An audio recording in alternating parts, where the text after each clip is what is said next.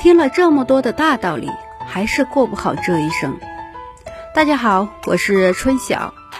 曾经有人说，女人要找个有钱的丈夫，抓不住他的人，还可以抓住他的钱。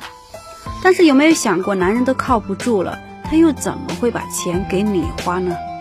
如果一个女人把时间和精力都投资在一个男人身上，那么之后的岁月中，她唯一能做的事情就是围着这个男人转。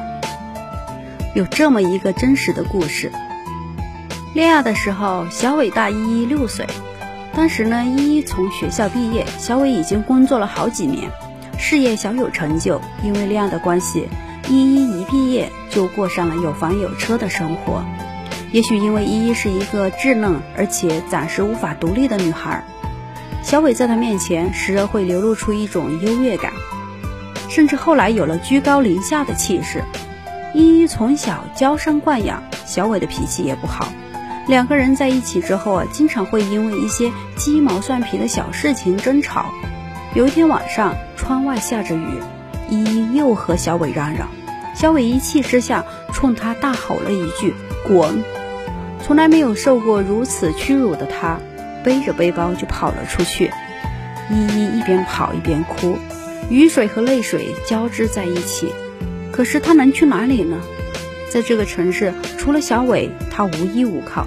最后，他走进了一家酒店，在那里住下一夜无眠。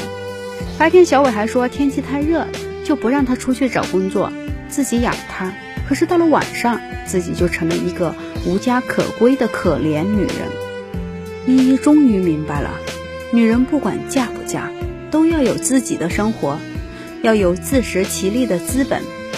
第二天，依依便开始四处找房子，找了一间便宜又合租的房子，接着收拾了自己的东西，搬进了出租屋，紧接着投简历找工作，面试。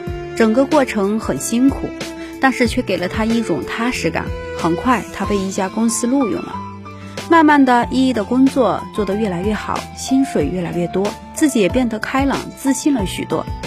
她会和男友吃饭时主动买单，也会光顾小伟的家，却不在那里留宿，甚至已经计划好要在这个城市买一套自己的房子。他们依然在一起，并打算结婚。他们彼此一起分享快乐。在对方情绪不好的时候，冷静处理，小伟的优越感少了许多，而依依也真正的从工作中寻找到了自己的价值。最近娱乐圈的大瓜吃到撑，这里我们不讨论王某人的渣男本性，只是说说李小姐在这八年的时间里生了三个孩子，这个为所谓优质偶像的付出，一心只为成全家庭的女人。